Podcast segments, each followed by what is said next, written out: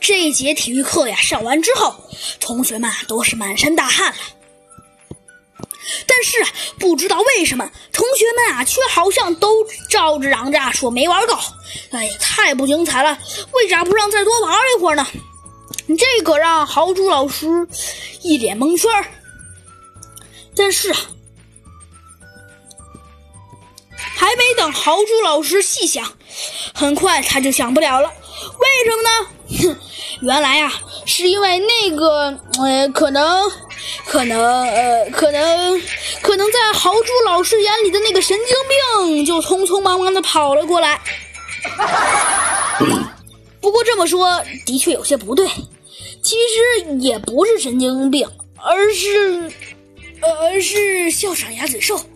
校长鸭嘴兽啊，兴冲冲的冲了进来，说道：“嘿，大家，听说有个好消但是说到这儿，鸭嘴兽老师就发现了一点。同学们怎么都是满头大汗呢？这可让，这可让鸭嘴兽校长伤透了脑筋。他说道：“哎，同学们，你你咋了？”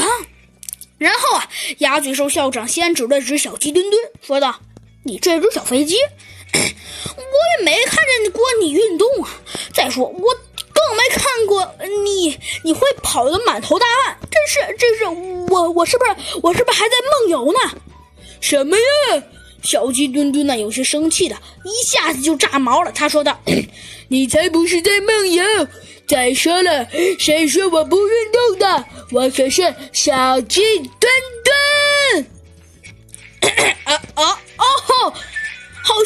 啊！好像刚刚鸭嘴兽老师真的在梦游似的。他过了好一会儿啊，才从呃才从痴呆中反应了过来，说道。